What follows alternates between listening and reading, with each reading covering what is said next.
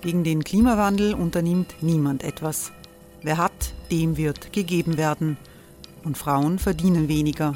War ja immer schon so. Man ärgert sich und macht weiter. Was aber, wenn nicht? Wir haben eine Idee. Die Falter Arena macht die Bühne frei für Menschen und Projekte, die das Land verändern. Mein Name ist Eva Konzett. Ich leite das Politikressort im Falter. Und am Sonntag, den 26. Mai, veranstalten wir im Wiener Stadtsaal die nächste Falter Arena. Mit dabei unter anderem der ehemalige Politiker und Neosänger Matthias Strolz, Theresa Imre von Markter, Sonja Jöchtel von Love Politics oder Kari Ochsner von Ochsner Wärmepumpen. Machen statt jammern. Wir schauen uns an, wie das funktionieren kann. Kommen auch Sie vorbei. Alle Informationen und Tickets finden Sie unter falter.at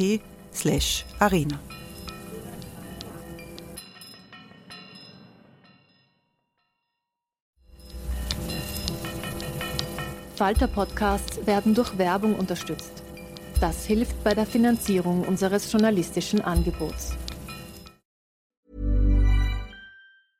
Ready to pop the question? The jewelers at BlueNile.com have got sparkle down to a science with beautiful lab-grown diamonds worthy of your most brilliant moments. Their lab-grown diamonds are independently graded and guaranteed identical to natural diamonds, and they're ready to ship to your door. Go to Bluenile.com and use promo code LISTEN to get $50 off your purchase of $500 or more. That's code LISTEN at Bluenile.com for $50 off. Bluenile.com code LISTEN.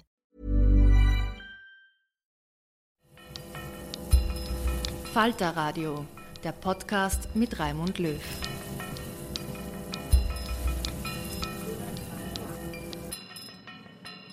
Sehr herzlich willkommen im Falterradio. Sie hören in dieser Sendung, passend zum Nationalfeiertag, Neos Gründer Matthias Strolz über die Widrigkeiten des Politikerlebens, warum Strolz eine Rückkehr in die Politik aber trotzdem nicht ausschließt.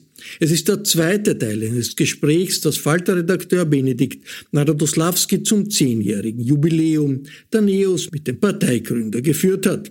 Im ersten Teil, der bereits online ist, spricht Strolz über die Herausforderungen, die man bei der Gründung und beim Aufbau einer Partei hat, über politische Fouls und über das System Kurz, von dem er eindringlich warnt. In diesem zweiten Teil redet Strolz sehr offen über den politischen Betrieb, die Probleme innerhalb seiner Partei, über die Hochzeit mit dem liberalen Forum und seinem öffentlichen Image als Esoteriker. Am Anfang fragt ihn Benedikt Narodoslawski, warum für Strolz der Wahlkampf 2017 noch schwieriger war als der erste Wahlkampf, bei dem den Neos der Sprung ins Parlament ja gelungen ist. Na, weil einfach das Feld der Mitbewerber extrem stark aufgestellt war. Es war ein Christian Kern da, der große Strahlkraft hatte, mit einem schwierigen Wahlkampf zugegebenermaßen. Es war Sebastian Kurz einfach im Zenit seiner, seiner handwerklichen Brillanz das ist einfach, ähm, also ich finde nicht, dass er ein charismatischer Redner ist, überhaupt nicht. Aber es gibt zum Beispiel niemanden, der ZIP 2 besser kann wie er. Er und dann kommt äh, Grasser. Ja, und also das, und das sind schon auch harte Währungen. Ne? Und, und auch einfach vom Agenda-Setting, äh, vom, von der Art und Weise, wie sie die Medien kontrolliert haben, gefüttert und kontrolliert haben. Das hat diese Republik seit Hitler nicht gesehen. Äh, äh das ist, äh, wir haben das auch nicht für möglich gehalten, dass das in einer Demokratie so, so smooth funktioniert, in einer Mischung aus Anfüttern, Geldwert und auch charmant bezirzen und, und Stakeholder Management, also handwerklich ganz vieles brillant. Und es ist ihnen einfach alles aufgegangen. Es war zum Verzweifeln als Mitbewerber. Du stehst da daneben und die haben jeden Tag ein scheiß neues Thema gesetzt. Und die ganzen Medien sind aufgehüpft, oder die fast alle. Und am Freitag haben sie wieder die Wochenendnummer gespielt, also das ganze Wochenende bespielt mit dem Thema und am Montag kam die Lösung. Es war wie ein Drehbuch, wo einfach jede Seite aufgeht und du stehst daneben und schaust nicht einmal in Auspuff. Die sind so weit vorne. Das, das ist schon hart. Und das macht auch was mit der eigenen Partei und der eigenen Bewegung. Die sind, sie, die, die, die sind dann auch ein Stück weit beeindruckt vom Mitbewerb und das, äh, das äh, demobilisiert natürlich die, eigene, die eigenen Wähler, die eigene Mannschaft. Und äh, also wir haben da sicherlich äh, intern auch äh, Themen gehabt, wo man, wo man nicht immer einer Meinung waren und wo, wo so vielleicht noch, noch den ersten harten äh, sechs Jahren seit Gründung auch mancherorts auch schon die Luft ausgegangen ist. Das äh, ist ja auch möglich. Ja. Und, und auch Waren ich, das inhaltliche Geschichten oder? Ja, weniger inhaltliche, aber das war, es war nicht immer lustvoll im Vorstand in diesen Jahren. Mhm. Das muss ich schon so sagen, ja. Weil es auseinandergedriftet ist oder ja, weil es persönliche. Nein, das, ja, das hat einfach, äh, das war nicht so gut integriert wie in den ersten Jahren. Und vielleicht lag es auch an der Führungsperformance äh, des, des Vorsitzenden von mir. Ich will es jetzt gar nicht da öffentlich äh, sezieren.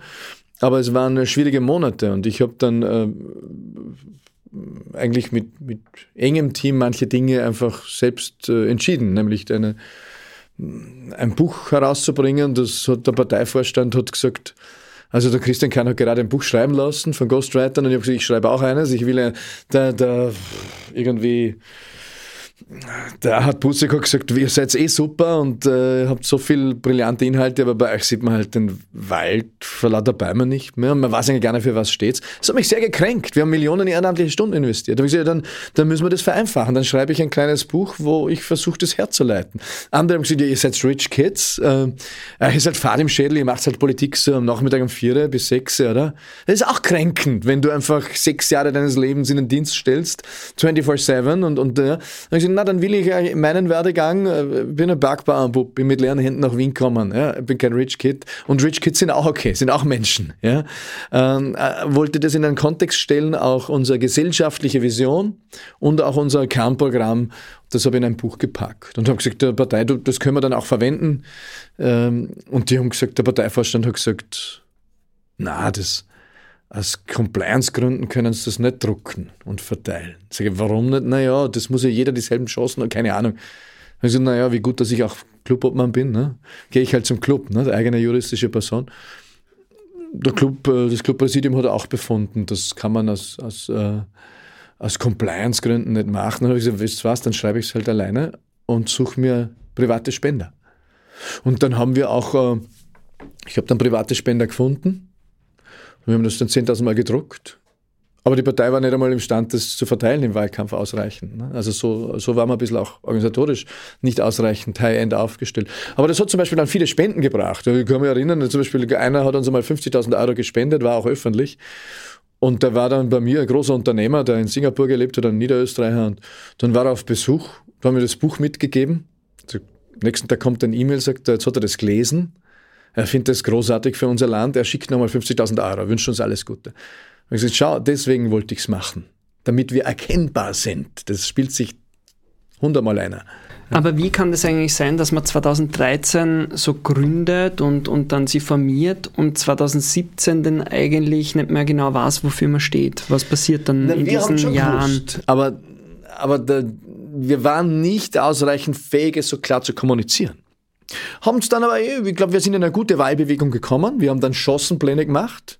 Zwölf Schossenpläne mit, mit externen jeweils. Der Heini Neisser war dabei. Also da waren viele Kapazunder dabei, ja, die sich in den Dienst gestellt haben. Wir haben Plattformen gemacht. Äh, Talente blühen, auch äh, solche, die nicht mit Parteien gehen wollten. Aufschwung Austria haben wir gegründet. Ähm, also das ist uns dann schon gelungen, aber wir haben halt ein Zwischentief gehabt, äh, wo du dich halt in der Ebene auch verzettelst, möglicherweise. Und äh, das ist in Ordnung, das gehört dazu. Also das ist äh, keine Familie läuft flach durch, zehn Jahre, sondern du hast deine Hochs und deine schwierigeren Phasen. Kein Unternehmen, kein Verein, keine Partei. Und dann haben wir diese Rede an die Lage der Nation gemacht. Das war voll, Unica Tower da haben wir auch das Buch verteilt. Dann äh, ist die, äh, ist die Irmgard Christ zu uns gekommen. Und die hat uns lang geprüft. Auch das Angebot von Sebastian Kurz war Nummer zwei und Ministerin mit viel mehr Charme äh, serviert und natürlich die äh, Wahrscheinlichkeit viel größer, dass, äh, dass, dass das was wird für sie. Und sie hat sich dann für uns entschieden. Also sie hat nach eingehender Prüfung natürlich auch erkannt, dass dort Form über Substanz herrscht um das ganz nett zu formulieren. Ja und äh, hat sich dann für Neos entschieden. Und, und so sind wir dann doch in eine kraftvolle Bewegung gekommen, Richtung äh, Wahltag Herbst 2017. Das heißt, war, Gries war die Überlebens, das war sozusagen die Überlebensgarantie dann? Weiß ich nicht. Äh, weiß oder oder hat es den Umschwung gebraucht? So wie Nein, das diese, Lage, diese Rede zur Lage der Nation, das war glaube ich am 1. Juni schon, oder ich habe den, den, oder schon früher. Also wir haben eine, eine Abfolge von und wir haben dann einen guten Wahlkampf gehabt, diese Chancenpläne, wo wir noch viel weitere Weggefährten, Weggefährtinnen hereingeholt haben. Ich glaube, dass schlussendlich war, wesentlich auch spielentscheidend waren die Fernsehauftritte. Das war die dichteste Fernsehwahlkampfserie, die Österreich jemals erlebt hat. Ich glaube, wir haben 17 Duelle gefochten oder, oder Großrunden. Und da habe ich zwei davon waren nicht optimal und die anderen waren stark, glaube ich, äh, stark serviert. Ich glaube, in der Abschlussrunde, Elefantenrunde, war ich mm, einer der stärkeren von den fünfen oder sechsten. Äh, und äh, auch wir haben zum Beispiel ein, als erste Partei Österreichs ein durchgerechnetes CO2-Bepreisungsmodell geliefert. Und zwar Sepp Schellhorn und ich, der Wirtschaftssprecher und Parteichef einer wirtschaftsaffinen Partei. Also die haben die Grünen irgendwie, ja, also ja, die sind ja dann rausgeflogen sogar aus dem Parlament hier. Also es war extrem kompetitiv 2017, extrem kompetitiv. Wie wichtig sind diese TV-Auftritte? Weil die hat man 2013 noch nicht gehabt. Ja, die waren 2017 extrem wichtig. Da konntest du alles verlieren ähm, oder vieles gewinnen. Schlussendlich muss es aber in den Gesamtwahlkampf passen. Ich glaube, dass, dass sie dann nichts verschoben haben äh, im Grundsätzlichen. Die Performance von Sebastian Kurz und seinem Team war einfach äh, uns alle überflügelnd. Und die Menschen haben nicht dahinter geschaut. Also mhm. die Wählerinnen und Wähler haben im großen Stil ausgelassen. Die haben sich hier echt blenden lassen. Im großen Stil. Und du konntest sagen, was du wolltest. Äh, das wurde weggewischt mit, äh, ist aber bester Schwiegersohn der Nation und, und aber diese, diese Anfangsphase, da habe ich so die Neos noch erlebt als eigentlich unter der Wahrnehmungsschwelle. Mhm. Wie, ich kann mich selber an einer Pressekonferenz erinnern, da war ich alleine dort und dann hat sich die Pressesprecherin irgendwie nicht mehr hingesetzt. Das war irgendwie so eine ganz peinliche Stimmung, aber irgendwie lustig. Ja, es gab viele solche. Ja. ja oh, scheiße. Es ist beklemmend. Einmal haben wir eine Pressekonferenz gemacht, wo nicht einmal Sie da waren. Ich war alleine. Wow. Das ist elend.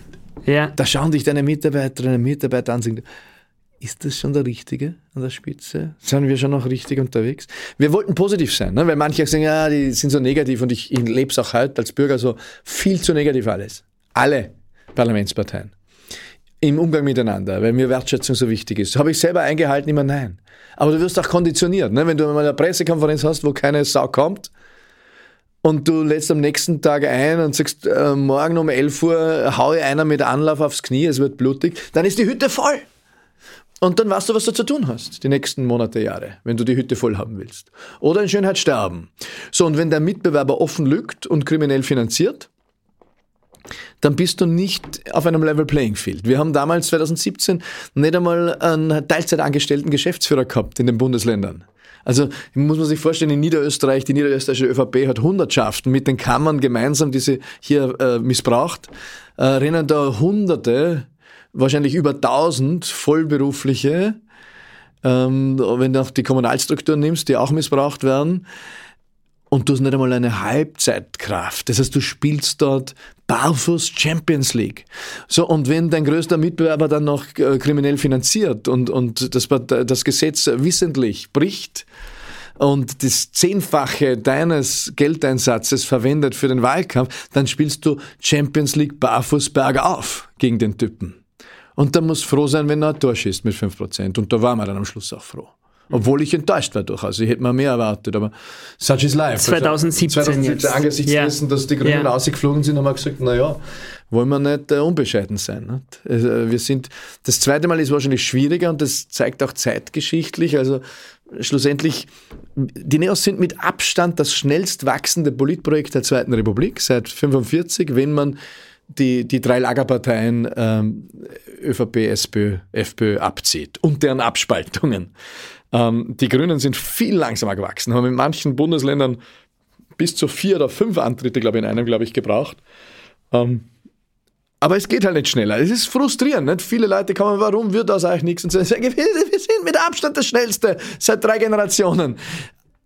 Aber so ist es. Ich hätte auch gerne, dass es schneller geht. Aber ich habe auch erlebt, dass es bei den Ciudadanos schneller geht in, in Spanien. Dass es bei, bei den Nowoczesna in Polen schneller geht. Die sind über 20 Prozent gewachsen. Heute sind sie alle eingegangen oder gespalten. Also lieber Schritt für Schritt für Schritt, um diesem Land was bedeuten zu können, was belastbar ist. Dieses Land braucht einen zusätzlichen Player in der Mitte, der als Scharnierpartei links und rechts verbinden kann. Sonst sind wir dem Rechtspopulismus äh, massiv ausgeliefert. Sie haben damals in diesem Standard-Interview, das, über das wir schon gesprochen haben, ja gesagt, äh, Sie sehen es in der Regierung und Oppositionspolitik ist nichts für Sie. Hat Sie das dann auch irgendwann frustriert, dass man dann jetzt schon irgendwie seit äh, Jahren in der Politik sitzt, aber eigentlich nie was verändern kann? Weil Sie sind ja mit dem Anspruch angetreten, das Land zu verändern. Nein, hat mich nicht frustriert, äh, weil ich habe das Gefühl gehabt, ich bin exekutiv. Äh, ich bin jeden Morgen aufgestanden und habe exekutiert, nämlich Parteiaufbau. Das hat sich 2017 dann gewandelt. Wir sind dann äh, rausgegangen 2017. Zu Weihnachten 2017 habe ich ja beschlossen, auch mit dem Echo meiner Kinder im Ohr, also du hast schon keine Nerven für uns. Aber ich gesagt, wird sich das ändern? Na, äh, die, für die Familie ist es jetzt der letzte mögliche gute Zeitpunkt, dass ich übergebe. Für die Partei der erste mögliche Zeitpunkt. Gute Zeitpunkt, übergeben kannst du immer, also Ziegelstein und, und die Übergabe ist schon perfekt, aber, aber es ist nicht immer gut möglich. Aber wenn diese vier Landtagswahlen noch gut gehen, dann sind wir zum ersten Mal in einem Ressourcenzustand zum Beispiel, dass wir in jedem Bundesland eine Halbzeitkraft als Geschäftsführung einstellen können. Das sind so bescheidene Ziele. Ähm, möglicherweise schaffen wir es in eine erste Regierungsbeteiligung. Drei von vier müssen gut gehen, Kärnten wird schwierig, möglicherweise Landesregierung und, und dann übergebe ich. Und das war äh, dann mit Mai auch klar. Äh, wir waren gerade am Verhandeln in Salzburg. Das war keine Muss-Bedingung, aber drei sind gut gegangen, Kärnten hat nicht funktioniert. Und deswegen habe ich übergeben. Und ähm, ja, war ich frustriert? Nein, ich liebe Politik. Äh, immer noch. Das kannst du nicht aussuchen, deine Lieben. Also der eine sammelt Kastanien oder presst Herbstblätter, der andere sammelt Bierdeckel oder die nächste Briefmarken. I don't know. Ja, ich, ich liebe Politik. Und Kastanien. Äh, und Kastanien, genau. Und ähm, aber ja, ich habe schon gemerkt, Achtung, wir haben natürlich funktional ausdifferenziert. Wir haben dann nach dem Einzug 2017 gestärkt, nicht so viel wie wir wollten, aber wir waren dann auch das Züngeln an der Waage für die Verfassungsmehrheit. Das hat uns politischen Auftrieb gegeben. Wir haben im November im 23. Bezirk in Arzgersdorf eine Klausur gehabt. Da haben wir strategisch definiert, wir sind die Opposition, die großgeschrieben, haben das dann exekutiert. Teamaufbau nahe, stellst 40, 50, 60 Leute nahe ein, da ist extrem die Hände voll diese, diese Wochen, Monate nach, nach, nach einer Parlamentswahl, wo du den Parlamentsclub aufbaust, äh, die Partei auch ein Stück weit neu strukturierst. Im Jänner haben die ersten Zeitungen geschrieben, die Neos sind ja eigentlich die Oppositionspartei. Also das, da ist unser strategischer Ansatz voll aufgegangen. Und, und äh, für mich war es dann auch klar, aha, jetzt können wir Momentum aufgreifen für diese Landtagswahlen. Ähm, aber eben, wenn uns das gelingt, dann sind wir auch in diesem Reifegrad, dass, dass die Partei und Bewegung wahrscheinlich sogar Schwung mitnimmt von meinem Abgang. Weil du äh, eine neue Führungsenergie Sinn macht. Und ich habe gewusst, die, die Beate ist in den Startlöchern, ist sehr ungeduldig. Ähm, äh, und die ist auch äh, so weit. Ja, also ich glaube, dass es für sie wichtig war, diese Erfahrung in Wien zu sammeln, weil sie keine Führungserfahrung in dem Fall hatte aus ihrem beruflichen Track Record. Ja, und, und habe in Wien schon mit unglaublichem Einsatz und, und viel Geschick äh, auch einen Erfolg und 23 Bezirksparlamente und Bezirksgruppen, das war schon, äh, das war schon beachtlich. Ne? Und sie ist natürlich kommunikativ eine Wucht und habe gewusst, äh, das ist ja auch in guten Händen.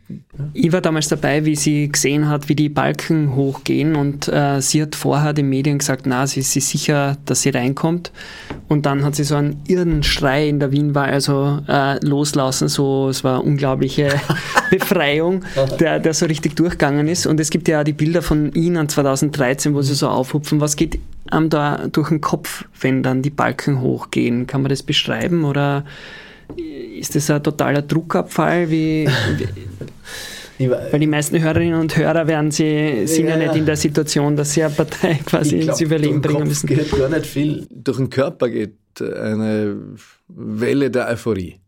Da bist du aber auch in einem Massenphänomen einfach. Weil da, wir waren ja am siebten in unserem Parteilokal, das auch ein Glücksfall war. Ne? Das hat äh, das Parteilokal, äh, wir haben dann gesagt, wir brauchen, ein, wir brauchen einen Ort für diese Bewegung und wir waren zwei Tage vor einer Unterzeichnung einer 40 Quadratmeter Kiste irgendwo.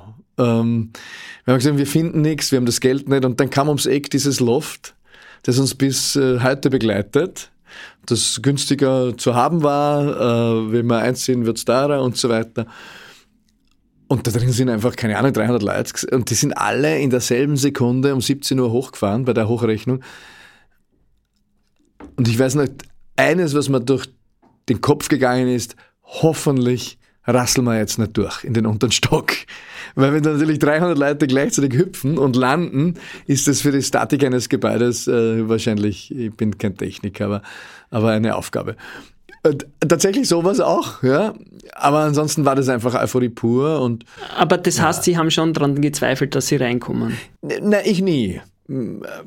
Außer, dass ich gezweifelt habe. Ja, aber ich habe immer gewusst, ich bin drin. Keine Ahnung. Das ist eine Art von, ich habe da eine wahnsinnig äh, klare Energie gehabt in diesen Jahren, die ich ab und zu auch, äh, also da denke ich gerne zurück, weil ich habe selten in Phasen meines Lebens so viel Klarheit gehabt die ich auch anderen vermitteln konnte. Ich konnte auch anderen vermitteln, wir sind drin.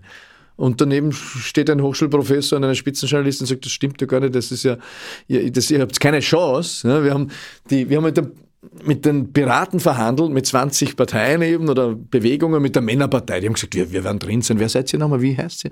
Äh, wir sind die Hälfte der Bevölkerung. Die EU-Austrittspartei war kurze Verhandlung, inhaltlich haben wir nicht viel miteinander zu tun, aber 20 Prozent wollen raus, wir sind drin. Mit den Piraten, die hatten damals in Umfragen einmal 9 Prozent. Mhm. Wir haben 1 Prozent gehabt. Die haben natürlich äh, einen geschwollenen Kamm gehabt, ne? so irgendwas, was wolltest du denn jetzt, Wutschgel? Und dann haben sie gesagt, na ja, ja, mit euch wissen wir nicht. Wir haben gesagt, ja, wir würden irgendwie vielleicht schon zusammen können. Ich, ihr seid so irgendwie, sag ich, was sind wir? Ja, ihr seid so, äh, ist ja professionell.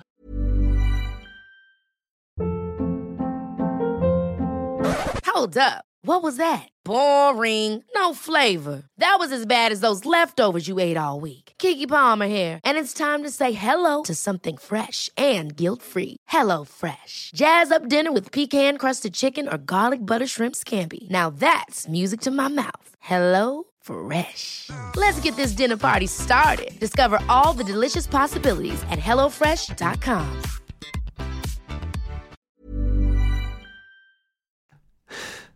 Dann sagen, naja, und was seid ihr vielleicht? Naja, wir sind so idealistisch. Dann sagen, ja, das trifft sich gut, wir, wir sind auch sehr idealistisch. Ähm, und, ähm, und was seid ihr zusätzlich noch? Und da ist nichts gekommen, und gesagt, ihr seid naiv. Also, äh, aber wenn ihr dieses eingefahrene Machtsystem herausfordern wollt, dann dürft ihr eines nicht sein, hoffentlich seid ihr idealistisch, aber eines dürft ihr nicht sein, naiv. Ja, und wir Neos waren naiv genug, aber unter dem Niveau von uns solltest du es nicht machen, weil es ist lebensgefährlich für, für dich und deine persönliche Existenz, ja. Äh, wirtschaftliche zumindest, ja. Du wirst zumindest nicht ums Eckdraht in diesem Land. Und ähm, wir haben mit den Julis dann verhandelt. Die waren ja eine Jugendorganisation, die schon eine Europawahl hinter sich hatte. Also ohne die jungen Mutter. Liberalen, ja. Ja, die haben sie aber mit dem Leaf eigentlich zerstritten gehabt oder entfremdet, äh, haben sich stark an den Julis in Deutschland orientiert. Also waren eine Jugendorganisation, die eigentlich eine Mutter gesucht hat. Und wir sind dann ihre Mutter geworden mit ähm, obskuren äh, Eigenschaft, dass die Mutter jünger ist als die Tochter, aber die haben ja den Namen dann auch geändert, da haben wir auch verhandelt und die haben stark das ideologisch-liberale hereingebracht, aber auch einen hohen Organisationsgrad. Und Warum waren, hat man die braucht? Weil das war ja sozusagen der Kit zum liberalen Forum dann oder oder Dann kam dann mit dem liberalen Forum haben wir auch lang verhandelt mit Angelika Mlina, die ich äh, in sehr guter Erinnerung habe und wir haben vieles gemeinsam gemacht, weil der, der gemeinsame Abschied ja nicht einfach war. Ja, äh, aber ich, ich werde es ihr Leben lang, mein Leben lang werde ich das ihr immer hochhalten, äh, wie wir da gemeinsam gearbeitet haben. Wir haben monatelang verhandelt. Und die Angelika Mlina ist dann einmal in die Neosphäre gekommen äh, für ein letztes Gespräch, hat das eigentlich schon abmoderiert gehabt. Ich weiß noch, der Veit Dengler war auch dabei und ich, Michael Bock, glaube ich auch. Ähm, und ähm, ja, dann lassen wir es halt oder kommen wir nicht zusammen. Und, und wir haben gesagt, na, wir machen machen wir eine Wahlplattform. Also wir haben einige ähm, natürlich auch äh, Kriterien, die wir uns ausverhandeln müssen. Und, und da kam dann auch, so, wir waren natürlich auch interessiert an der Mitgift, äh, ja. Dem Haselsteiner. Äh, der Haselsteiner, ja, weil wir waren immer noch relativ arm, ne? wir haben gewusst, wir sind nicht, äh, auf der finanziellen Ecke sind wir noch nicht satisfaktionsfähig. Und wir haben aber vor allem hat es inhaltlich gepasst. Weil wir haben aber wie, wie hat, äh, es ist ja so, dass, dass das inhaltlich ja schon ausgearbeitet war. Wie haben dann die Liberalen das nochmal verändert? Sie haben jetzt vorher gesagt, den Begriff der Freiheit haben mhm. Sie eingebracht, aber wie stark ist sozusagen diese Hochzeit auch ein bisschen, äh, hat es denn die Braut verändert oder den Bräutigam? Na, wir haben durch den Influx der, der Julis, spätere Junos, junge liberale Neos, und der, des LIFs natürlich eine stark liberal-ideologische Flanke bekommen. Ich bin nicht ideologisch liberal, ich bin wertebasiert liberal. Und ich glaube, die meisten Urneos sind wertebasiert liberal. Wir haben auch einen leicht libertären, kleinen libertären Flügel bekommen, mit, mit, mit dem tun wir inhaltlich schwer. Ja, ich, ich finde, libertär ist nahe an der Ignoranz. Ähm, aber der ist gering. Den gibt es auch in der ÖVP ganz gering, aber ist nicht wesensbestimmend für, für Neos, hätte ich das Gefühl. Ähm, kann aber gegen uns verwendet werden. Ja, Mitte links. Also mhm. damit kannst du Mitte links verscheuchen. Mhm. Ja. Ähm, wird, wird auch gegen uns verwendet, immer wieder erfolgreich. Und der Name und Neos hat ja damals Neues Österreich genau. geheißen und mit der Kombination der Liberalen ja. war ja natürlich der Vorwurf der Neoliberalen Klar. sehr schnell da. Die Mein Reising hat einmal gesagt, ja. dass das vielleicht nicht der gescheiterste Name war. Würden Sie das bestätigen? Naja, das äh, NEOS, das, das Akronym für das neue Österreich, wir haben ja gesagt, wir wollen diese ganze Ismen des 20. Jahrhunderts, wollen wir nicht. Das war unser erstes Dreivierteljahr eigentlich. Ähm, wir, wir wollen die Ismen, mit den Ismen haben wir, und da war der Liberalismus der harmloseste, aber wir haben mit den Ismen über 100 Millionen Menschen vergewaltigt, ermordet, getötet, getögelt, äh, haben wir getögelt haben wir Milliarden, aber umgebracht haben wir. Also als Faschismus, genau, Kommunismus. Ja. Ja. Und wir wollen die ganzen Ismen des 20. Jahrhunderts nicht. Und ich habe dann auch erklärt, auch öffentlich, also Neos ist das erste sowohl als auch Politikprojekt. Wir sind systemisch integral, wenn es wissenschaftlich vermessen will. Also dazu gibt es Literatur. Wir sind das erste systemische Politikprojekt. Wir sind die erste postmoderne Politorganisation Österreichs. Wir sind ein Kind einer Welle, die über den ganzen Planeten geht, habe ich auf der View mal referiert. Äh, das nennt sich Sharing, Teilhabe. Wir sind eine Schwester von Twitter, vom arabischen Frühling und äh, von den Piraten. Und wir sind ein ganz kleines Bild in der Welle. Weil dann die Empörung war, wie, wie groß machst du das? Ich sage, nein, wir sind, aber wir, wir sind verwandt mit dem, was da über den Planeten geht. Weil es eine Form von Revolution ist oder ja. weil es da sehr stark über Social Media geht? Oder ja, weil es so extrem partizipativ war. Mhm. Wir haben kombiniert Idealismus mit Professionalität, eben nicht Naivität mit Idealismus, sondern Idealismus, Professionalität. Gibt es auch auf meiner Website strolz.eu den Buchbeitrag noch von der Barbara Todt und, und äh, Thomas Hofer nach der Wahl 2013 äh, habe ich auch diesen Titel gewählt, eine pralle Mischung aus Idealismus und, und äh, Professionalität. Das war einer unserer USPs, aber auch Erfolgsfaktoren. Und ähm, also zurück zum Namen. Wir haben gesagt, wir sind liberal, wollen wir auch nicht, weil das Lief war auch irgendwie eingeschlafen und 20 Jahre lebender Toter, ein bisschen Zombie. Ähm, ja, und dann sind wir einfach zusammengewachsen, äh, so wie dich ab und zu verliebst. Also wir haben gemerkt, wow, wir haben uns einander viel zu geben. Und ich kann mich erinnern, auch bei dieser WU-Veranstaltung bin ich auf die Heide Schmidt zugegangen. So können wir nachher noch kurz einen Kaffee trinken. Sind wir dann rüber ins Lokal. Damals war die WU, glaube ich, nach oben äh, im 9. Augarten oder bei Au, wie immer das heißt da mhm. oben, bei der Müllverbrennungsanlage. Genau, Spittelau. Spittelau. Und, und äh, dann war sie fast ein bisschen widerwillig und ja, ja, sie hat also nicht viel Zeit und wer ich überhaupt bin und ja, wir gründen da eine Partei und wir sind, oder wir sind schon mittendrin und vielleicht haben sie es gelesen und wir sind im Verhandeln mit, mit ihren Leuten und ja, also das geht mir alles nichts an, so ein bisschen macht's halt, was wollt's. Und später sind wir auch mit, natürlich mit äh, der, der Heide Schmidt zusammengewachsen und, und dann war es die Entscheidung, ich, das war im, im Oktober, November 2013 bin ich im Parlament gesessen, habe einen Kaffee Latte bestellt im, im Parlamentsrestaurant und dieser rechte äh, strenge Kellner, der dann zwei Jahre später in Pension gegangen bin, ich kann mich nicht mehr erinnern, aber die Journalisten kennen ihn auch äh, von früher, der sagt, was wollen Sie da? Sagen ja, Kaffee Latte. Ja, was ist das? Sagen, naja, das ist halt so Kaffee, Milch. Hm? Aha. Ein Heferlkaffee wollen Sie. Dann habe ich getwittert, Achtung, man lerne, im Parlament gibt es also keinen Kaffee Latte, man bestelle einen Heferlkaffee. Dann antwortet der Armin Wolf, naja, die Neos sind eine Kaffee Latte Partei.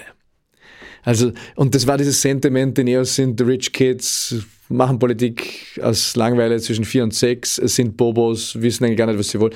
Und an dem Abend habe ich beschlossen, scheiß drauf. Erstens sind wir in einer Wahlplattform mit dem LIF, zweitens werden wir das LIF heiraten, drittens sind wir wertemäßig natürlich eine liberale politische Bewegung und haben schon einen starken ideologischen liberalen Ast und bewegen uns derzeit in Vollmitgliedschaft hinein in die europäische liberale Parteienfamilie. Und die Lief, Lief bringt 2% plus Haselsteiner Geld. Genau, das war aber schon nach der Wahl. Also, ja, diese, ja, also nach der Wahl. Und dann haben wir, der Veit Engler war immer gut im Vermessen von internationalen äh, Fallstudien, der ist auch gekommen und hat gesagt, wir müssen jetzt heiraten. Ich habe gesagt, aus organisationsentwicklerischer Sicht, systemischer Sicht unbedingt, weil wenn wir in Ressourcenkonkurrenz, beide haben nichts, antreten bei der nächsten Wahl und uns zusammenstreiten müssen, ist die Wahrscheinlichkeit, dass wir streiten, viel größer, als dass wir reüssieren unterwegs, auch Landtagswahlen etc. Also heiraten. Und das musst jetzt durchziehen, haben wir gemeinsam befunden, äh, weil äh, ich war am ersten Höhepunkt meiner Macht nach diesem Einzug. Haben das für Ende Jänner angekündigt. Ich habe aber gesagt, es gibt äh, zwei Bedingungen. Ich will, dass Hans-Peter Haselstein und Heide Schmidt in der ersten Reihe mit dabei sind bei dieser Hochzeit. Weil es ist einerseits eine Fusion, andererseits technisch können wir es nur so lösen, dass wir eine der Parteien auflösen. Das wird nicht näher sein. Und man, da habe ich ganz großen Respekt, weil das LIF hat sich aufgelöst, war 20 Jahre älter wie wir. Und da haben schon der Hans-Peter und die Heide auch äh, Tränen in den Augen gehabt, äh, da Ende Jänner. Als da auf der Folie in diesem Riesensaal äh, in Niederösterreich draußen war man im Brunnen im Gebirge, äh, steht LIF, Klammer, in Auflösung. Und das stimmen wir jetzt ab. Ne? Und ich glaube auch, dass der Hans-Peter vor Weihnachten noch einmal einen Schub gekriegt hat, äh, wollte es, glaube ich, noch einmal abblasen, aber ich glaube, die Kur war schon zu weit aus dem Stall. Aber das war ein, ein Glücksfall, dass uns das gelungen ist. Haben wir dafür einen Preis bezahlt? Naja, wir haben, jede Partei haben einen Flügel. Ja, die Neos haben Flügel. Jede Partei hat Flügel. Also eine Partei ohne interne Komplikationen ist vor allem eines, tot. Jede lebendige Partei eine Partei ist immer eine soziale Integrationsveranstaltung und dadurch entstehen automatisch Flügel, weil, weil du musst diese Integration, äh, diese Meinungskanalisation über Kanäle bauen und die Kanäle per se bedingen Flügel, weil, weil so wie halt eine parlamentarische Demokratie Parteien braucht, auch wenn wir sie nicht mögen als organisationale Gebilde, kannst sie abschaffen, dann musst morgen wieder welche bauen. Du kannst sie anders nennen, aber es werden Parteien sein. Du brauchst äh, Aggregatoren, die quasi Meinung verdichten. Sonst musst du ja jeder bei jeder Parlamentssitzung äh, irgendwie sechs Millionen Meinungen anhören. Das musst du kaskadisch verdichten. Aber die ÖVP hat jetzt auch Wirtschaftsbund, Bauernbund, Seniorenbund, mhm. Bund, Bund, Bund. Ähm, sind nicht zu viele Flügel, gehen die da nicht irgendwie ja, aber blockieren da, an die nicht? Aber ist halt ein, eine Volkspartei, damit kann sie auch verschiedenste Segmente, also ich habe immer gesagt, weil dann manche gesagt haben, ja, die Neos sind so heterogen, sage habt ihr schon einmal die, was von der ÖVP gehört? Ich meine, von, von so den äh, libertären Ecken im Wirtschaftsbund, die es auch gibt, bis hin zu, äh, zu, zu, zu äh, fundikatholischen Christgewerkschaftern auf der anderen Ecke, ist eine, ist eine Weltreise weltanschaulich. Und dass die in einer Partei Platz haben, ähm, ist erstens ein kleines Wunder. Zweitens äh, ist ein Beleg dafür, dass wir nicht unerträglich heterogen sind, sondern wir sind relativ homogen. Äh, aber haben auch dieses freie Mandat natürlich immer hochgehalten, steht in den Statuten, dass man das auch nutzen darf, ist ja ohnehin verfassungsrechtlich verbrieft. Ähm, aber wir, wir sind extrem inhaltsgetrieben. Die Neos haben die höchste Rate an, an Mitstimmen mit Regierungsparteien. Wird man öffentlich nicht glauben. Aber wir beurteilen die Dinge danach, ob sie Hand und Fuß haben, ob sie Sinn machen für das Land, für die Menschen, dann sind wir dabei, auch wenn es von jemand anderem kommt. Ähm, gleichzeitig hat es die, die höchste Rate an, an, an, getrennten Abstimmungen, also dass, dass, dass nicht alle Abgeordneten gleich stimmen, aber das darf nicht allzu oft sein, sonst hast du kein Profil mehr natürlich. Ja, also das ist als, als Clubobmann, nimmst natürlich jemand, der die Clublinie verlässt, auch in den Schwitzkasten und sagst, du, ha, musst nicht vielleicht aufs Klo. Oder so, so irgendwie. Oder, oder hast du die Argumente gehört? Du hast ja sogar bei der Sitzung gefehlt, wo wir das festgelegt haben. Gemeinsam, nach fünf Wochen gemeinsamer Diskussion. Ne? Also du hast da schon deine äh, kleinen ähm, äh, Druckinstrumente, die du sukzessive erhöhst. Weil du musst natürlich auch schauen, dass du ein erkennbares Profil hast. Aber das geht bei den Neos nicht so weit, dass du also wenn du nach dem vierten Schwitzkasten, der natürlich trotzdem gewaltlos passiert, ja, sagst, aber das ist meine Meinung, dann sagen wir, naja, unsere Kernwerte sind Authentizität, Wertschätzung, Eigenverantwortung, ja, da müssen wir da schon zugestehen, dass äh, du deine eigene Meinung hast und das verfassungsrechtlich verbriefte Recht auf, auf das freie Mandat sowieso. Ja. Mhm. Wie ist das jetzt beim, wenn man sich jetzt die sehr bekannten Gesichter der Neos anschaut? Sie sind weg, die Imka Gries ist weg, die Angelika Mlina ist weg, der Sepp Schellhorn ist weg, der Nico mhm. Alm ist weg. Das waren so irgendwie Poster-Boys und Poster-Girls. ähm, warum ist der Verschleiß so hoch, wenn man eigentlich eh die eigene, das eigene Mandat quasi. Äh, naja, weil, weil wir auch gesagt haben, wir sind keine Sesselkleber. Äh, ich glaube, dass es für viele Abgeordnete vieler Parteien nicht einfach ist, einen anderen Job zu finden, wo sie das Gefühl haben, die über ähnliches Einkommen oder Sozialprestige oder wie auch immer. Ich glaube, dass, dass Neos halt sehr unternehmerische Typen auch sind und äh, man kann uns auch woanders brauchen, um das irgendwie platt zu formulieren. Äh, wir können auch unsere Selbstwirksamkeit woanders äh, entfalten. Ja, ich bin ganz entzückt, wenn ich draußen bin, überall in der Republik jetzt Neos treffe, die gründen äh, Sozialinitiativen, Social Startups, ähm, äh, Social Entrepreneurship äh, Unternehmungen, äh, andere Unternehmungen sind äh, vielfach auch in Angestelltenjobs natürlich, sind in Vereinen führend tätig. Das ist doch großartig. Wir durchwirken die Gesellschaft. So war es geplant. Und da ist mir die Frage, zwei Prozent mehr oder weniger ist immer wichtig, aber, aber eigentlich sekundär. Also durchwirkt diese neue Haltung, ähm, Politik ist der Ort, wo wir uns ausmachen, wie wir miteinander leben. Ähm, schauen wir, dass wir da positiv sind, gehen wir ins Tun miteinander auf Basis von Werten, äh, die, die wir auch achten. Das kannst du überall brauchen. In jedem Kegelclub, Skiverein. Und da sind sie unterwegs. Irmgard war großartig, aber äh, angesichts ihrer Biografie auch für mich äh, erklärbar, dass sie dann die Entscheidung getroffen hat, Sepp hat immer viel zu tun, auch unternehmerisch und mit Corona war, wenn du fünf Unternehmen hast, bist du deppert. Ja? Also Fachkräftemangel im Tourismus, Gastronomie riesig, verstehe ich. Nico Alm hat für sich gesattelt, ähm, das äh, wird persönliche Motive gehabt. Es gibt genügend strahlende Namen. Äh, die Beate Manuel-Reisinger, die hier strahlt. Der Niki Scherak, der ein beseelter Parlamentarier ist. Äh, der Duxi Hoyosch, der hier den Generalsekretär macht und auch mit, mit ruhiger Hand führt. Äh, Aber die, frustriert die, die Politik? Claudia Gamon, die das in, in mhm. Europa macht. Äh, auch die, die neu nachkommen, die Martina Künzberg-Sare als Bildungssprecherin, die beherzt äh, diese Sachen anpackt. Also es kommen, der Christoph Wiederkehr, ähm, der das gut macht ja, äh, auf seine Art, nämlich sehr verbindlich, nicht destruktiv, nicht negativ. Manche sagen, kann der nicht lauter sein, kann der nicht ab und zu dem Ludwig eine reinhauen. Dann sage ich, ja, das hätte großen Unterhaltungswert, aber, aber der tickt anders, der will was weiterbringen. Und ich finde, dass solche äh, Politiktypen auch sehr hilfreich sind. Die, Indra Colini in Niederösterreich, äh, die, die Andrea Klambauer in, in, Salzburg äh, in der aber Landesregierung. Die, genau, aber die, die Frage ist schon, ähm, ist es sozusagen der politische Verschleiß, äh, frustriert die Politik? Ja, sicher auch, ja. Und, und äh, ich denke halt, natürlich ist es frustrierend. Also aber nicht nur jetzt für Neos oder so.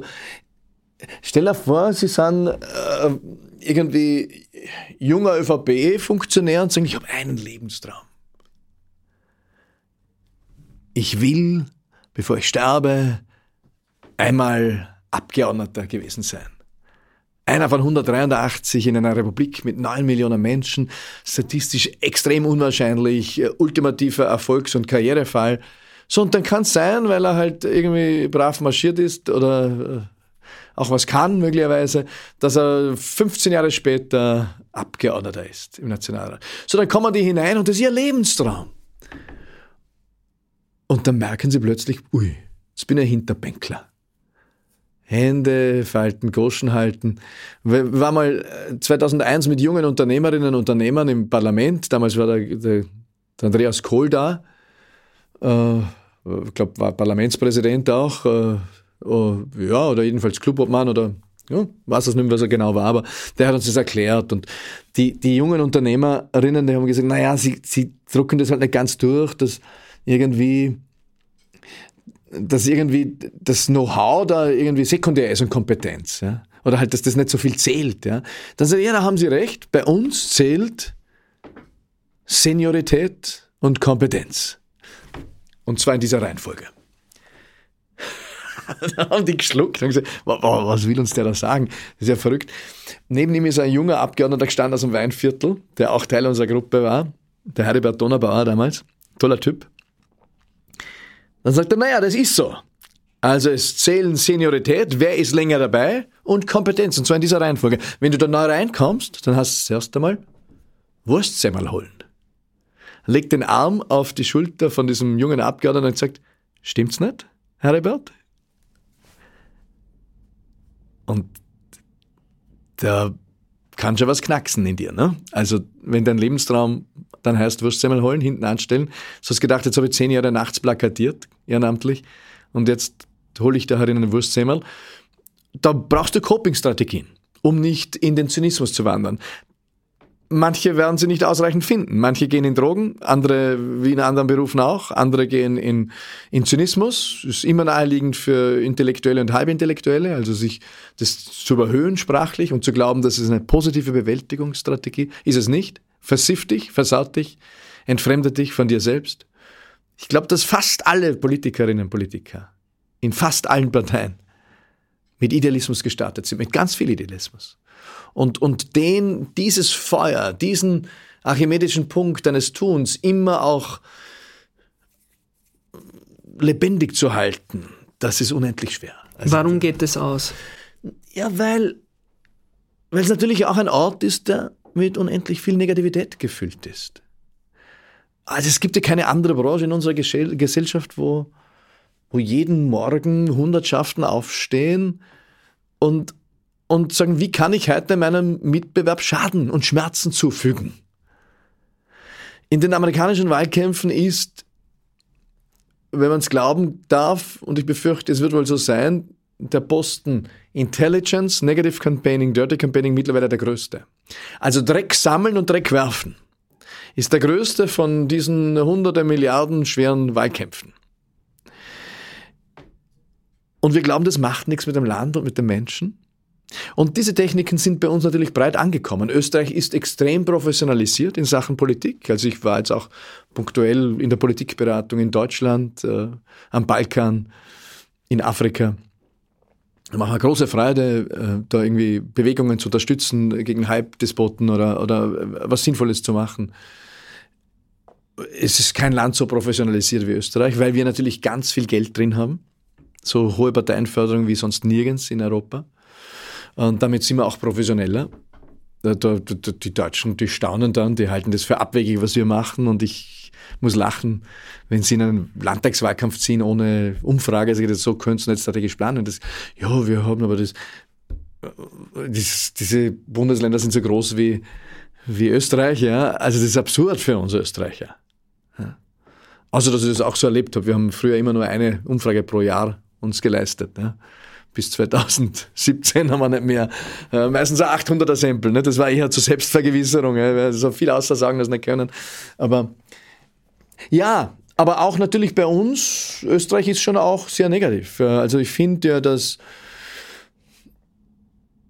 ein echter Schatten über diesem Land liegt. Also es, die Demokratie ist weltweit in der Krise mit äh, eben ringt mit diesem Standardmodell aus äh, Lüge als Lüge als Standardinstrument, Professionalität, viel Geld.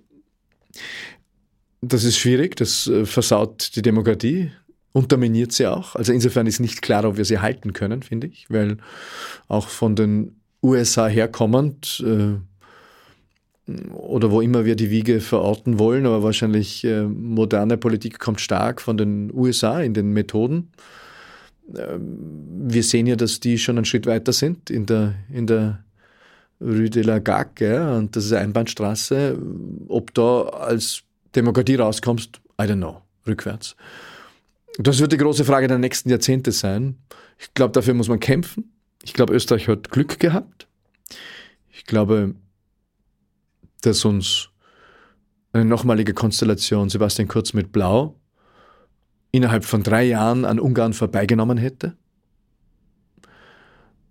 weil sie die Zeitungen, Medien insgesamt kassiert hätten. Großteil hatten sie schon in der Ziehung. Und es eine große Frage war die Auseinandersetzung mit der Justiz und äh, hätte diese Auseinandersetzung steht jetzt bevor noch in Verhandlungen, aber ist eine andere, wie sie geplant war. Also wäre die Auseinandersetzung, hätte die gelautet, wir als Machtblock gegen die Justiz und die Justiz verliert das als, als freie Justiz äh, und als eine Säule der Gewaltenteilung, dann hätten sie die Justiz natürlich kassiert. Alles mit viel mehr Eleganz wie Ungarn. Das wäre schleichend innerhalb von drei Jahren passiert oder vier Jahren, so wie halt Orban relativ brachial Zeitungen geschlossen hat, mit Hilfe von österreichischen Unternehmern übrigens, die die gekauft haben und später geschlossen haben mitunter, nicht, nicht äh, flächendeckend, aber das hätte diese Partie viel eleganter gemacht. Äh, das wäre wieder Frosch im Kochtopf. Die Mehrheit der Bevölkerung hätte es kaum gemerkt. Wir haben einen Total Sack gehabt. Äh, dass, also wenn das so gelaufen ist bei dieser Hausdurchsuchung, dass jemand gesagt hat, da drüben steht noch was. Und jemand anderer gesagt hat, na, das ist ein Router, das, das brauchen wir nicht. Und jemand anderer gesagt, na, ich glaube, das ist dort das ist so Time-Kapsel, glaube ich, auch bei diesen iPhones. Ah, nehmen wir es mit, den Scheiße. Also es sind halt Zufallsfunde.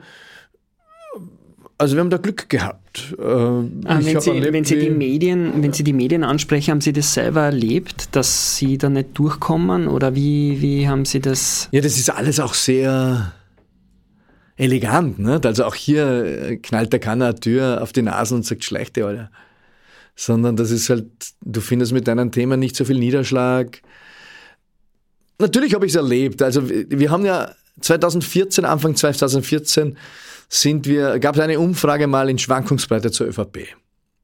Damals hat die ÖVP beschlossen, wir müssen die jetzt, also wir, sie waren auf 14 Prozent oben und die ÖVP auf 20 Prozent äh, drunter schon und wir müssen die jetzt vernichten mit aller Gewalt und da haben wir einige Bälle auf den 16er gelegt und die haben es geschossen, zum Beispiel die,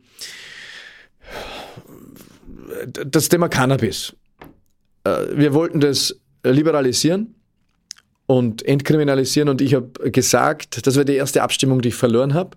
Da ist ein junger Typ aufgestanden namens Christoph Wiederkehr, habe den noch nie gesehen und hat gegen die Haltung des äh, Parteichefs äh, gewettert. Es waren kaum mehr Leute da an dem Abend bei dieser Versammlung, nur noch junge.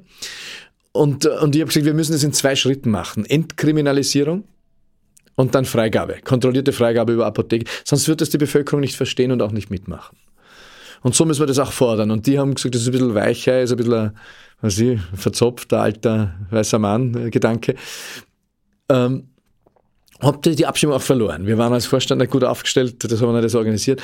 Die ÖVP hat eine Agentur organisiert. Und zum Beispiel in der Kronenzeitung habe ich da eine einen Zweiseiter gekriegt, bin äh, in einer Bildmontage in einer Wiese gelegen mit einem riesen Joint. Ähm, und äh, da wurde auch, also die Neos fordern die Freigabe auch von Heroin, Kokain etc. Das war brutal. Also wenn ich, ich bin ab und zu in Seitentäler reingekommen, äh, wo der Stammtisch mich fast äh, verspeist hat. Die haben gesagt, Sie? Sie? Sie sind der, der unsere Kinder vergiften will, oder? Wir haben Fehler gemacht, Schwächen gezeigt, aber die, also wir kennen jemanden, der in, diesen Agent, in einer Agentur gearbeitet hat, der hat gesagt, wir haben am Abend eine Sektflasche aufgemacht, weil wir haben gewusst, jetzt haben wir uns am Schlawittel. Also das war ein Doppelpass natürlich mit einer Zeitung.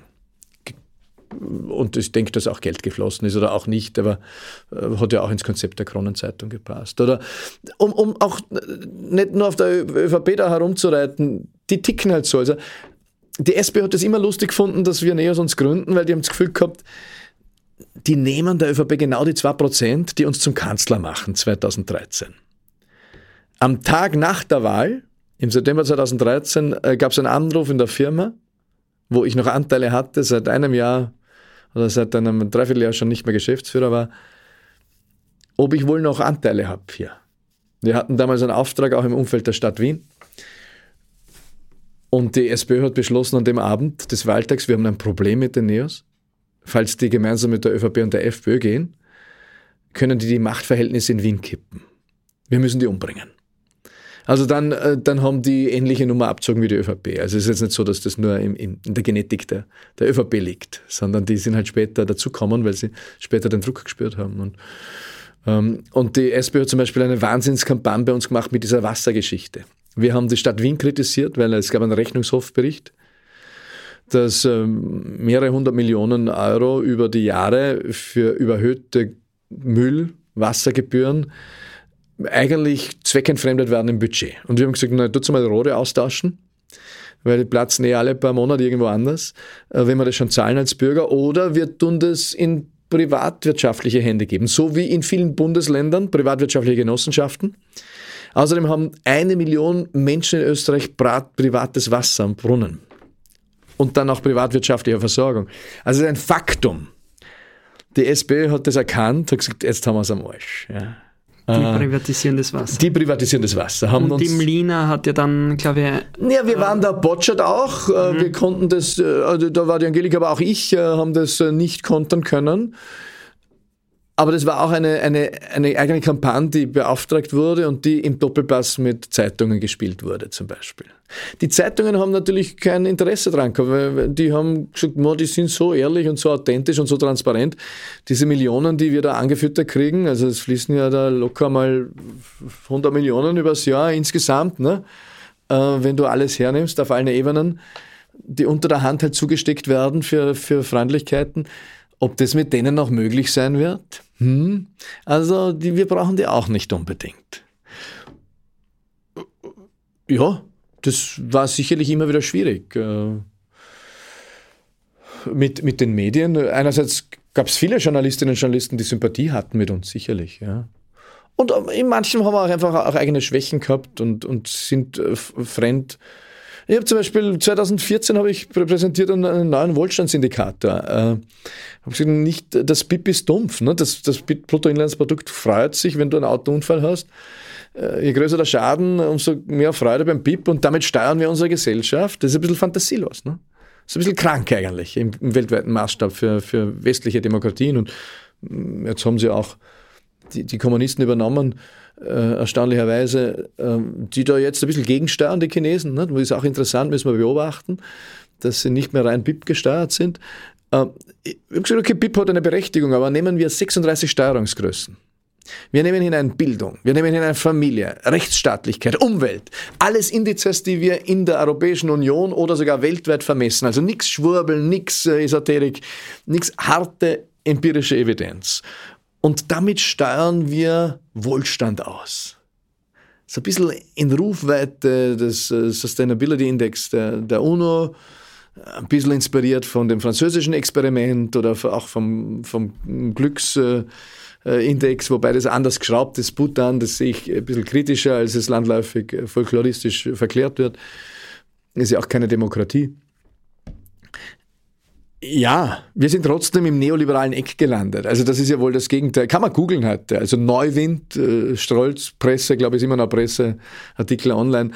Ähm, wir konnten das nicht durchhalten und du wirst als Kleinpartei viel stärker fremd definiert. Wir, wir waren extrem grün eigentlich äh, in der Anfangsphase, aber sind natürlich im Parlament auf die Grünen getroffen, die gesagt haben, was wollt ihr da? Wir sind der Schmidt. Äh, damit ist, ist, ist, unsere grüne Flanke sukzessive verarmt. Dann haben wir uns stark über die Wirtschaft definiert und, und dann äh, mit, mit ein paar äh, libertären Einsprengseln äh, konnte man uns natürlich fremd definieren auf das neoliberale Eck. Neos ist nicht neoliberal, das sehe ich bis heute nicht. Wie ist es Ihnen eigentlich gegangen mit dieser, also ich habe es ja sehr früh porträtiert, mhm. da haben Sie mir diese Geschichte vom Wald erzählt, wie Sie da mhm. reingegangen sind, um, um ihr, ihren, sozusagen ihre Bestimmung auch ein bisschen zu finden, ähm, dass, dass Sie so immer als Esoteriker ge gezeichnet worden sind. Hat Sie das gestört oder war das für Sie irgendwie ein Nachteil? Na, ich weiß, dass das halt die Gegner verwendet haben. Also ich habe da einige Begegnungen gehabt. Ich habe dann auch erzählt, dass ich war Frühstück bei mir, bei der Claudia Stöckl, habe erzählt, jetzt war ich Fasten und äh, da haben wir auch Einläufe gemacht, keine Ahnung. Dann hat irgendwie der Ö3 Frühstückswecker mich am Montag in der Früh gespielt. Äh, Strolz macht sich Kastanien-Einlauf. Nicht? Ich habe nur in der U-Bahn gemerkt, die schauen mich alle so komisch an. Nicht? Hab da, hat dann auch braune Flecken auf der Hosen.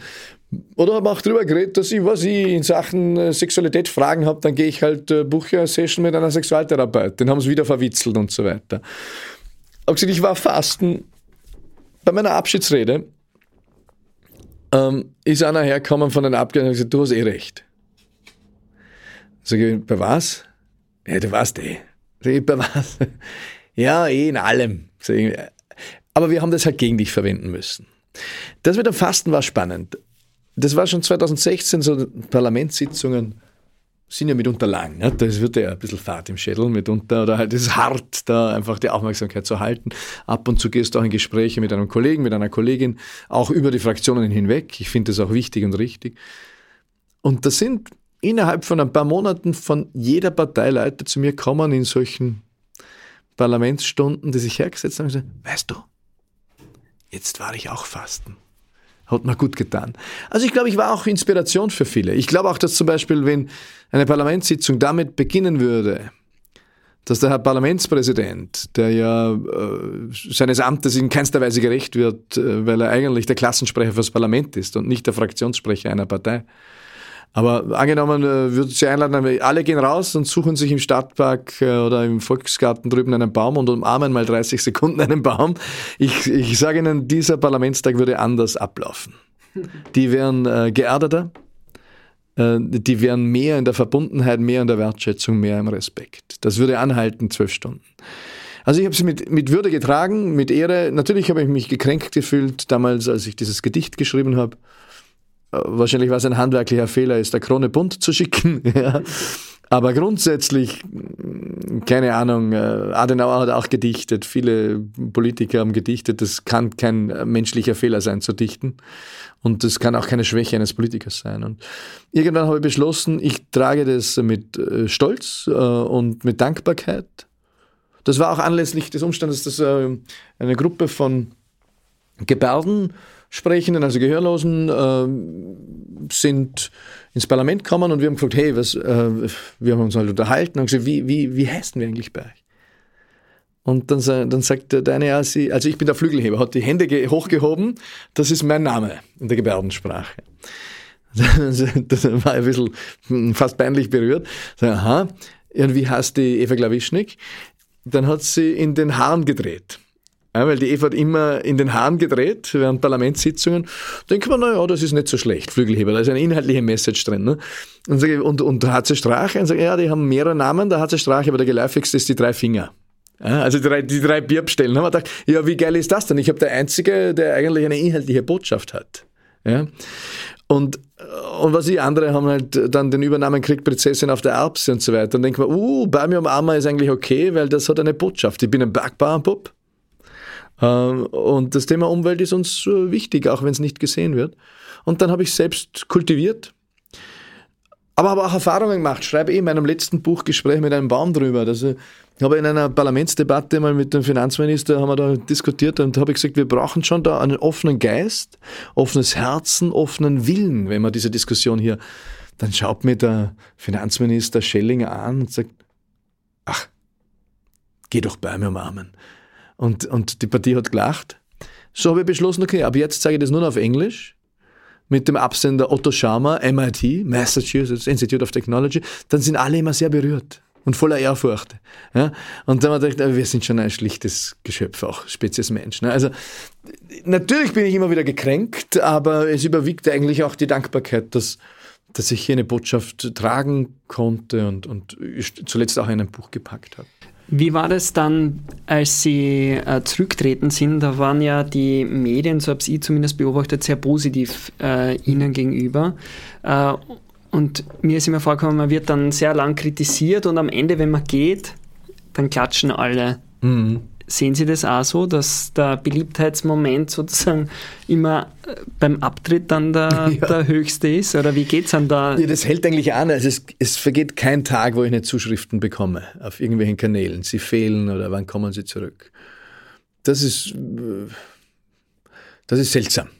Ja, weil da gibt es so viel Begeisterung, dass ich mich frage, hatte ich eigentlich eine absolute Mehrheit? Äh, also es ist ein bisschen äh, die, nur ein Bruchteil kann mich gewählt haben, von denen die Ex-Post so begeistert sind. Ja. Das muss man immer relativieren. Das ist äh, quasi die, äh, die äh, Überhöhung des Verflossenen, keine Ahnung. Das belustigt mich eher.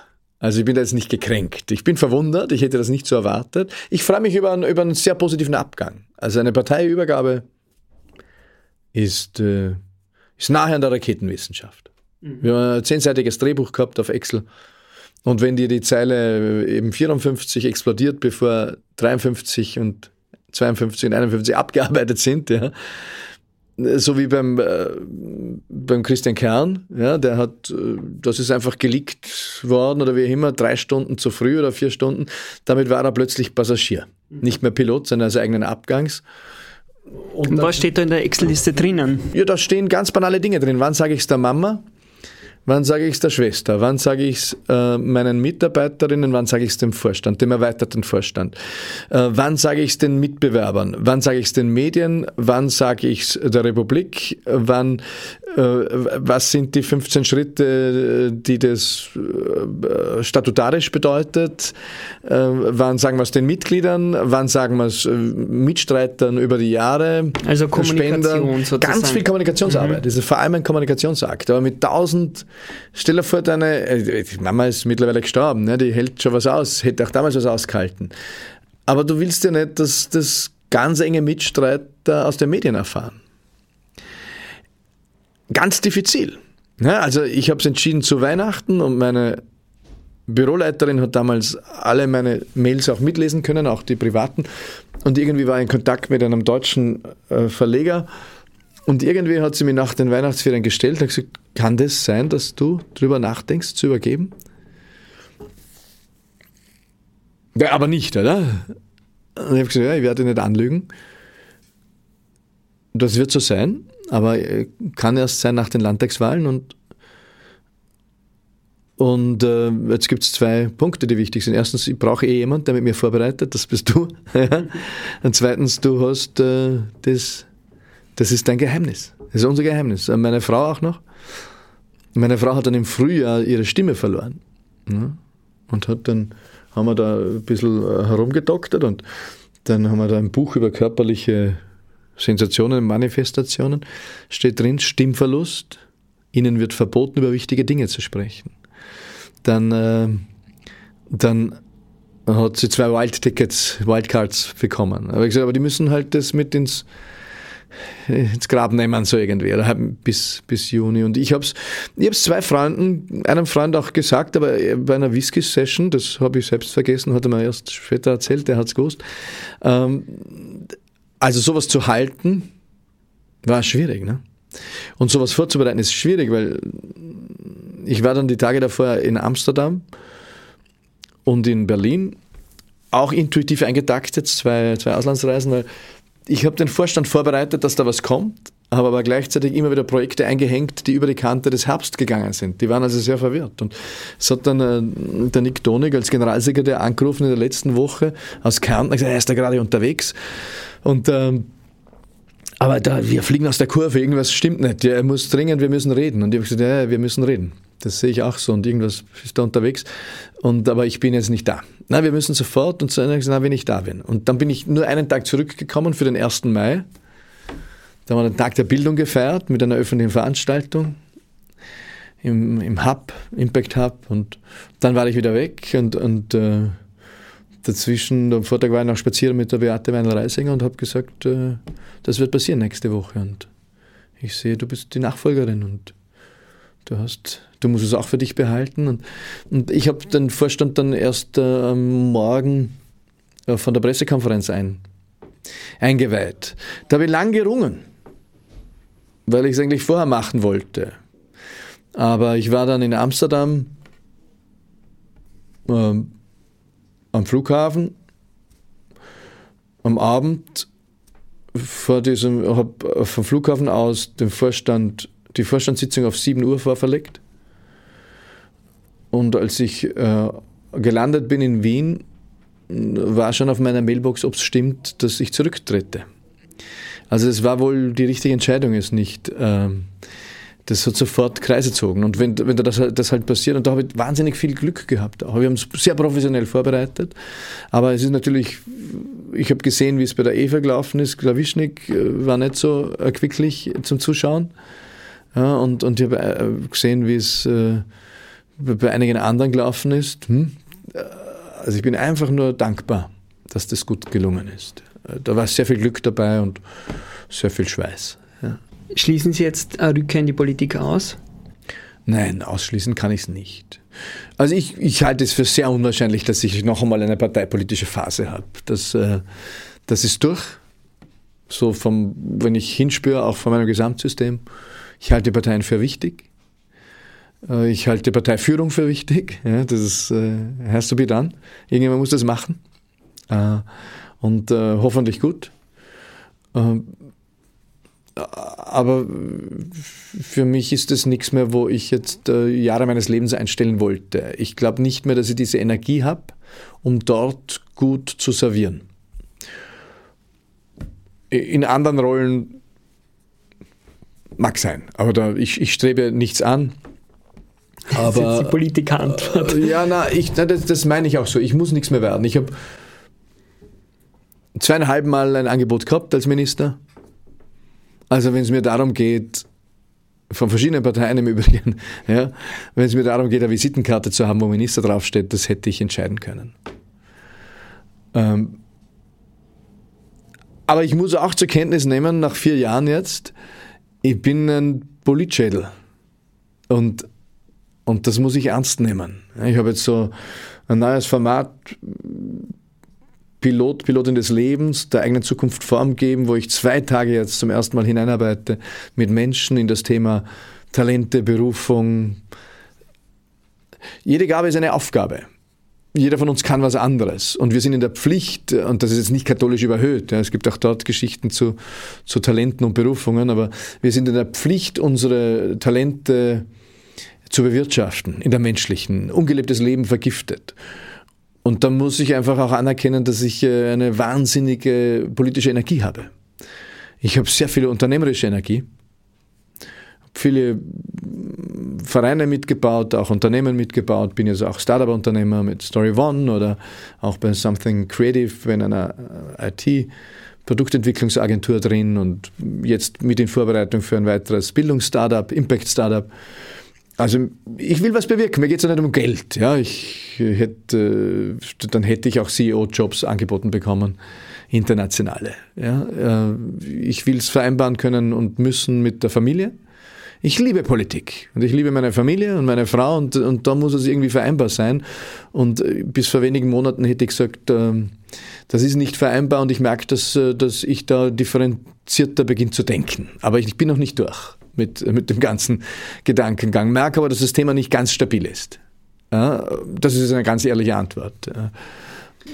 Wenn Ihre Kinder sagen würden, Papa, ich mag was bewirken, und Sie gleichzeitig sagen, dass die Politik enorm dreckig ist, jetzt als Familienvater gesprochen, wo würden Sie sagen, dass junge Menschen sie am effektivsten einsetzen können, was bewirken können, ohne dass sie zynisch oder zynisch werden oder, oder durchbrennen. Da gibt es Millionen Orte und noch mehr. Ich glaube, jede und jeder in seinem Umfeld und man muss ein bisschen probieren auch. Also die jungen Leute kaufen ja auch nicht die erste Jeans, die sie in die Hand kriegen. Dann sage ich auch immer, schaut euch halt an, die, keine Ahnung, die, die jungen, äh, freiheitlichen, grünen, roten, schwarzen, türkisen, pinken.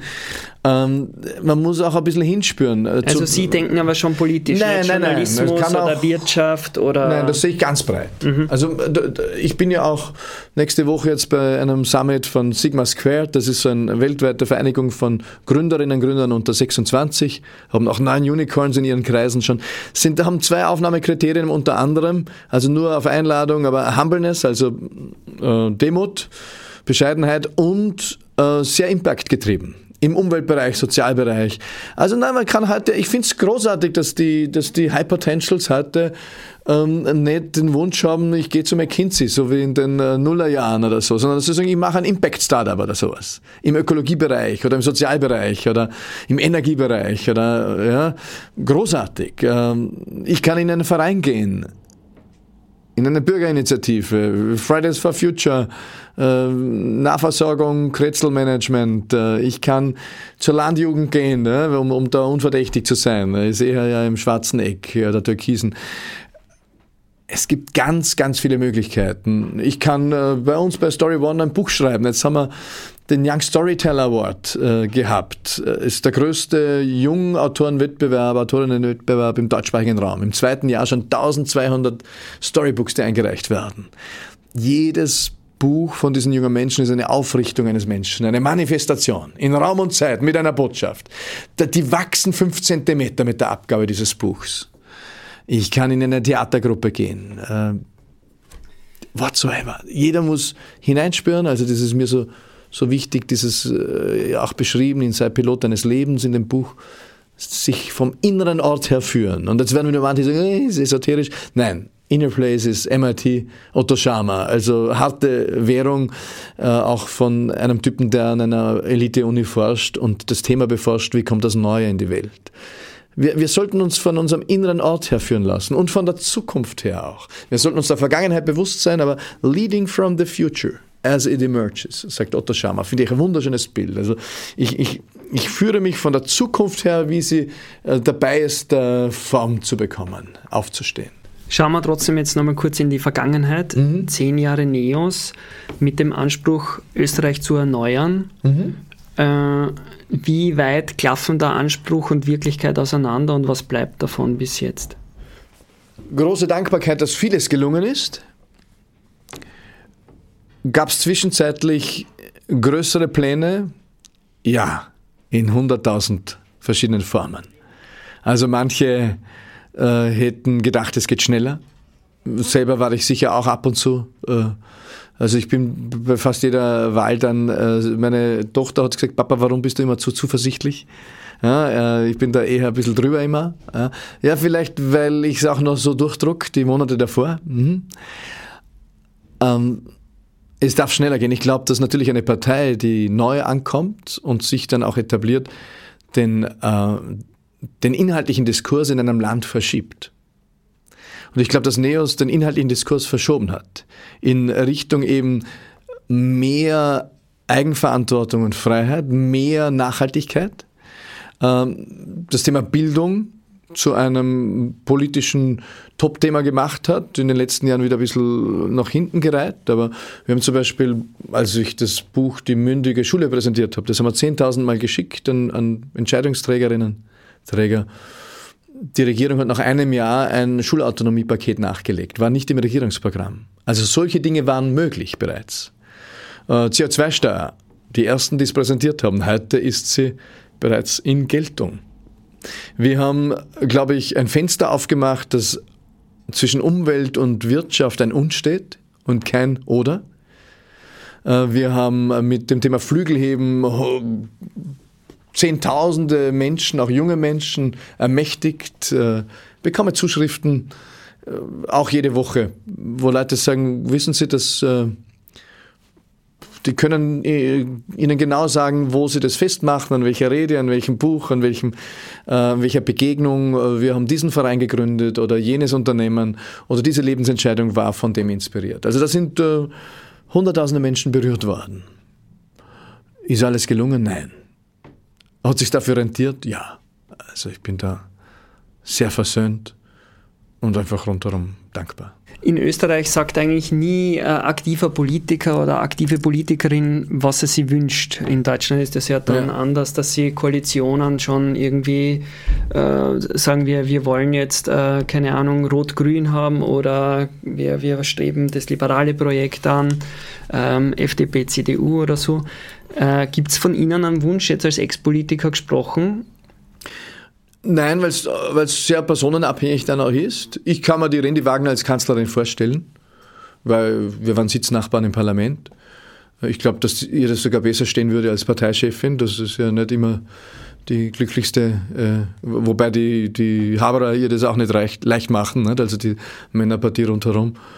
Ähm, aber ich, ich kann mir, also ich, ich halte halt die ÖVP für schwer Koalitions. Äh, die ÖVP muss einfach auch diese Kurzphase noch aufarbeiten. Zu glauben, wir können uns drüber schwindeln, da rede ich jetzt als Organisationssoziologe und als äh, Systemiker und Organisationsentwickler. Also zu glauben, wir schummeln uns drüber und sind ein bisschen ähm, ähm, am Rosinenpicken ab und zu machen ein bisschen der Ausländer, ein bisschen Reminiszenz hier und dort und übrigens sind wir nicht irgendwie korrupt und so weiter.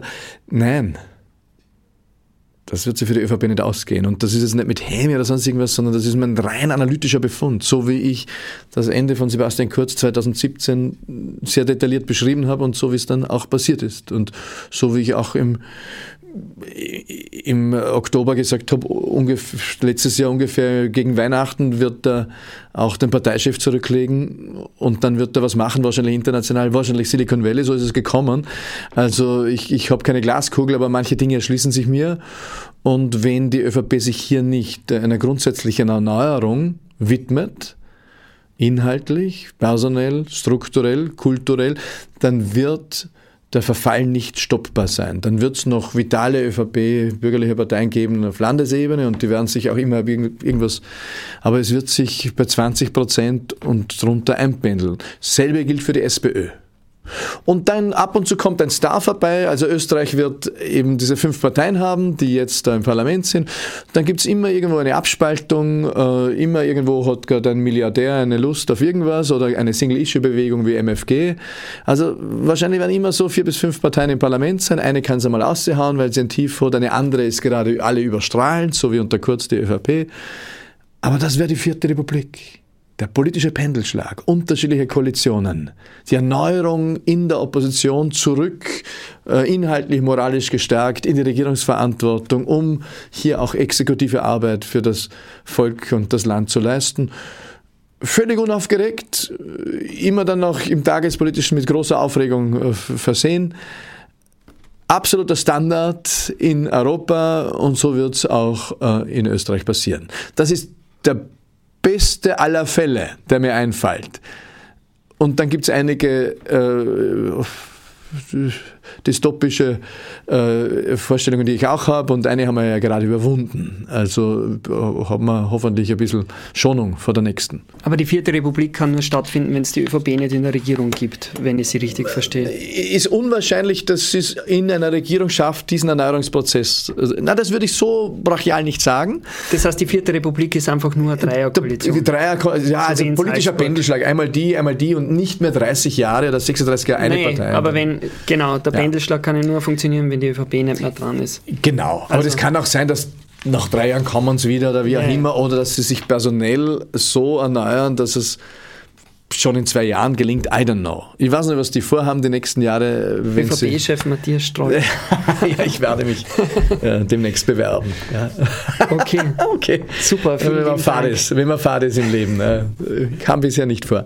Sie hörten den zweiten Teil des Gesprächs, das Falter-Redakteur Benedikt Narodoslawski zum 10-Jahres-Jubiläum der NEOS mit deren Gründer Matthias Strolz geführt hat.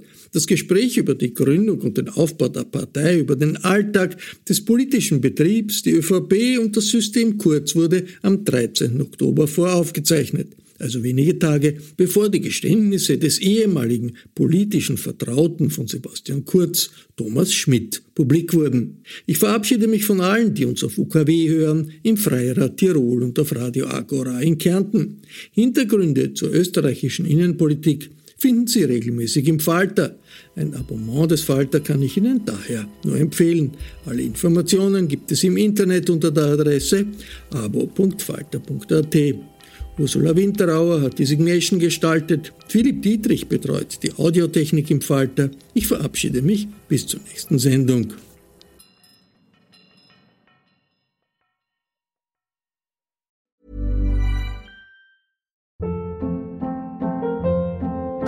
Hold up. What was that? Boring. No flavor. That was as bad as those leftovers you ate all week. Kiki Palmer here, and it's time to say hello to something fresh and guilt-free. Hello Fresh. Jazz up dinner with pecan-crusted chicken or garlic butter shrimp scampi. Now that's music to my mouth. Hello Fresh. Let's get this dinner party started. Discover all the delicious possibilities at hellofresh.com. Even when we're on a budget, we still deserve nice things. Quince is a place to scoop up stunning high-end goods for 50 to 80% less than similar brands.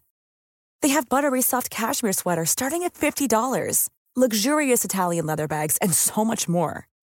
Plus, Quince only works with factories that use safe, ethical, and responsible manufacturing. Get the high-end goods you'll love without the high price tag with Quince. Go to quince.com/style for free shipping and 365-day returns.